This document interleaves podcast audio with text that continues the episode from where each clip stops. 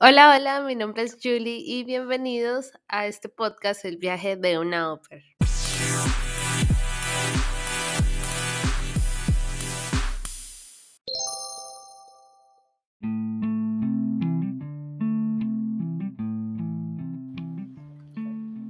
Hola, hola, ¿cómo están? Me alegra hoy estar con ustedes en este nuevo episodio.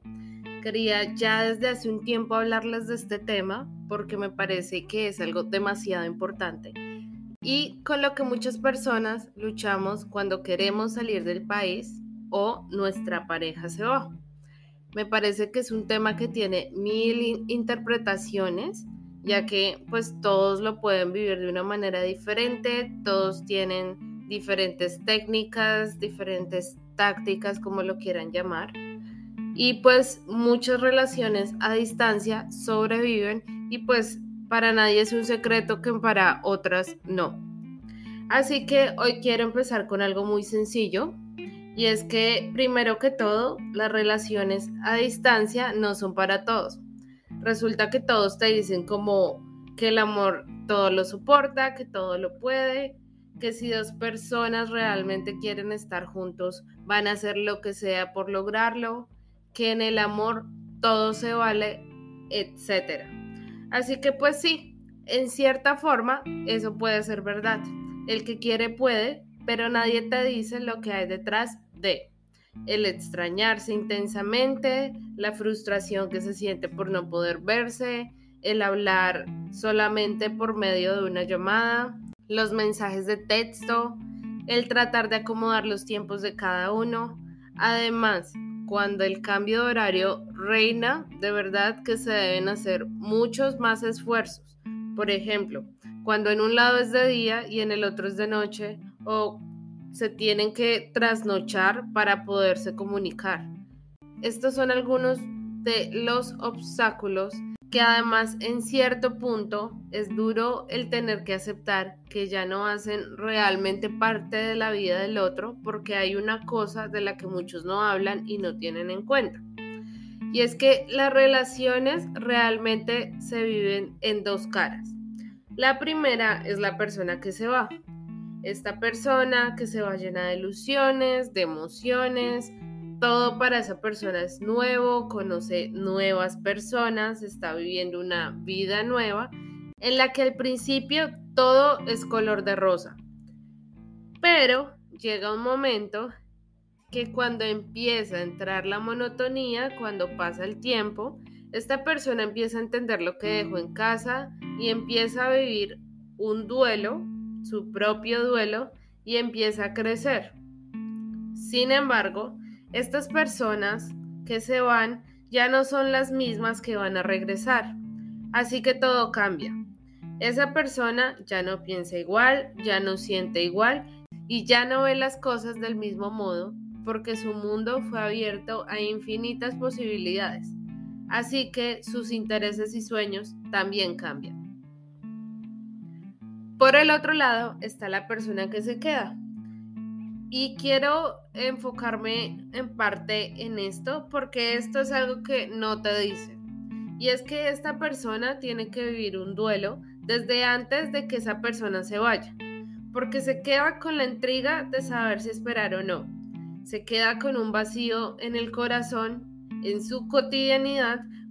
Y pues esa persona era una de sus favoritas, evidentemente, con la que disfrutaba su día a día y luego esa persona pues ya no está. Así que esta debe aprender otra vez a desapegarse para poder seguir con su vida. Algo así como romperse y volver a surgir. Como una ruptura, pero no del todo, porque siguen estando juntos. Aparecen además las dudas de cómo el otro empieza a experimentar esa vida nueva, esa nueva aventura, pero sin ti estando presente conoce gente nueva y puede que hasta más interesante, pero eso tú no lo sabes. Quieres que vuele muy alto para que cumpla todos sus sueños, pero a veces también te aterra y te aferras a que no se vaya del todo. Y ya sé, ya sé que esto puede sonar exagerado porque sencillamente no todos lo viven de la misma manera y no todos piensan igual. Algunos son mucho más relajados y hasta mucho más maduros, pero también hay otros que son también más dramáticos y pues sienten las cosas de un modo diferente. Yo en lo personal soy testigo de que no todas las relaciones a distancia funcionan, pero también soy testigo de las que sí. Y les quiero contar algunos factores importantes porque yo fui la persona que se quedó y también fui la persona que se fue. Y considero que es importante hablar de esto. Siempre nos venden la idea de las películas, que el amor todo lo puede y que al final del hilo rojo está el amor de tu vida. También de que puede que pase el tiempo, pero lo que es para uno lo es. Y puedo estar de acuerdo y en desacuerdo porque para empezar, primero, no todas las relaciones son iguales, pero debemos aprender a identificar qué tipo de relación es. Si es de las que realmente son serias para tener metas de algún punto del camino lograrlas juntos, o si es de esas relaciones de las que estamos tan entregados pero algo muy dentro de nosotros no nos hace sentir tan seguros porque ustedes saben que el sexto sentido o esa corazonada nunca miente. Porque déjenme decirles que sí importa mucho la respuesta, porque para esto hay que tener valor para decidir si tener una relación a distancia o no porque esto es algo realmente fuerte. Es aprender a amar en la ausencia, es aprender a escuchar y es abrir la mente para entender las circunstancias del otro, entender que esa persona que está lejos empieza a tener nuevas obligaciones, nuevas rutinas y que realmente el esfuerzo que deben hacer para estar juntos va a tener que ser realmente determinante. Porque aquí el amar realmente se vuelve una decisión a pesar de todo. También por otro lado, es importante establecer un puente de comunicación abierto en el que se puedan decir las cosas sin temor a lo que el otro pueda sentir y que también se abra el camino a la comprensión, porque finalmente las dos cosas no son lo mismo. Uno puede decir lo que sea, pero si el otro no está dispuesto a escuchar o a comprender bien lo que el otro quiere decir y a ser empático, realmente es muy duro. Y aplica para todas las situaciones. A veces cada persona escucha lo que quiere y además se empiezan a generar el guardarse las cosas para el secreto porque a veces es más fácil no decir nada que ganarse realmente un problema más. Es necesario ponerse metas juntos para que la relación realmente tenga un propósito, determinarse en tanto tiempo hacer X cosa para que cada uno se pueda enfocar en eso y puedan salir adelante juntos. Porque es que aquí viene otra cosa, el compromiso verdadero. Juntos se tiene que esforzar, juntos tienen que empujarse a avanzar a pesar de los momentos fáciles y los difíciles también. Si en la relación ambos no se conectan, la cosa finalmente no va a prosperar porque es que eso es de dos. Y es que en estas situaciones realmente, si uno se pone a pensar, y ni siquiera en estas situaciones, sino a nivel general, siempre hay uno que está más entregado que el otro. Este tema tan específico realmente necesita de dos. Así que es necesario buscar momentos determinados del día con determinado tiempo para que puedan compartir juntos, porque si esto no pasa, se van a ir distanciando aún sin darse cuenta. Es necesario planear citas o actividades juntos, hablar del día a día, de lo que sea. Esto garantiza de que existe aún algo que los une tratar de visitarse es algo completamente importante, aunque no siempre es fácil, sea por temas de visado, sea por dinero, sea por tiempo, por lo que sea. También hay que tener en cuenta que a veces se torna difícil el tener que despedirse y volverse a encontrar, porque cada vez que uno se encuentra con esa persona y se despide, empieza a vivir otra vez un duelo hasta que vuelvas a ver a esa persona y entonces se vuelve un ciclo que en cierta forma no es tan chévere porque también duele. Así que creo que también algo muy arraigado al compromiso es la lealtad.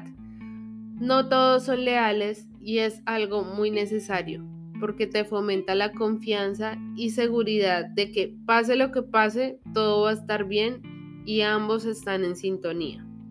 Es necesario además no cortarse las alas, no ponerse límites, tratar siempre de impulsar al otro en vez de tratar de mantenerlo ahí.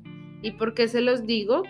Porque al final del cuento, cada persona está donde quiere y debe estar. Y en ese caso, porque a mí me costó entenderlo, a veces nos cuesta procesar cuando las cosas no salen como uno quiere. Pero si finalmente el otro quiere estar contigo, lo va a estar y se va a esforzar por avanzar a tu lado. Las relaciones a distancia a mí me parece que son bastante rudas y crueles, porque finalmente cuando el otro vuelve, debes no solamente incluirlo de nuevo en todo, sino que además uno se vuelve un extraño también en lo conocido, porque todos cambiamos, todos evolucionamos y a veces para bien o a veces para mal, pero nunca volvemos a ser iguales. Las experiencias y todo lo vivido nos revelan un ser completamente diferente al que debemos volver a conocer y en donde se empieza a transformar nuevamente las relaciones. Cuando por fin llega esa persona, a mí me parece que es algo muy increíble porque por fin sientes esa tranquilidad, se acaba la espera y la felicidad vuelve pero algo que no nos dicen es qué pasa cuando vuelven a estar juntos. ¿Tienen el vivieron felices por siempre? A veces quisiéramos que todo fuera así, pero en algunos casos las relaciones que sobreviven a la distancia con el tiempo pueden terminar porque estas nuevas personas ya no encajan de la misma manera que antes. Cuando esa persona está lejos, caemos en la idealización del otro y cuando lo vemos tal y como es, nos damos cuenta pues que no era tan cierto.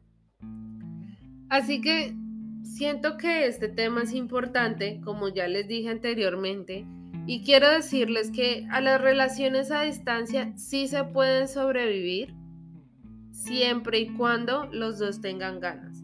Más que un sentimiento es una decisión. Amar cuando se quiere y también amar cuando ya estamos cansados. He visto y he vivido a la distancia, pero también he vivido el tener que dejar ir. He conocido a unos que se siguen esperando después de mucho tiempo de estar lejos y siguen estando firmes el uno con el otro. También he conocido a los que duraron mucho tiempo la distancia y finalmente se casaron, porque sí pasa. He visto a los que simplemente no pudieron y por su salud mental decidieron no seguir. Son tantas y tantas variables que si estás a punto de subirte a esa aventura, es necesario que veas los pros y los contras, que la conexión, la lealtad y el compromiso son los verdaderos secretos de esta montaña rusa, que nunca, pero nunca deben haber mentiras o secretos, porque pues eso mata cualquier relación. Nadie nunca nos dice que es tan fácil, más bien siempre nos echan la sal, como se dice por ahí, porque también hay un refrán que dice amor de lejos, amor de pendejos, dicen por ahí, o amor de lejos y felices los cuatro, dicen otros. Pero no estoy de acuerdo, porque aunque sí puede pasar, no quiere decir que a todos nos pase no quiere decir que nos vaya a pasar a nosotros, porque todos somos diferentes. Así que hoy te digo que si quieres amar, ama con todo el corazón, porque amar a medias no sirve, te daña y te rompe. Pero lánzate al agua, no sin antes priorizarte a ti. Si te hace mucho daño y no existe manera alguna de resolverlo, solo déjalo ir. Pero si no, les deseo todo el amor y la felicidad del mundo, que puedan vivir, que puedan cumplir sus sueños y todo lo que tanto anhelan juntos. Que nadie les diga que no pueden sin antes haberlo intentado. porque recuerden que siempre el cielo va a ser el límite. Gracias a todos por escucharme. Espero que vayan a seguirme a mi Instagram, que compartan el podcast y nos vemos en el siguiente episodio. Bye.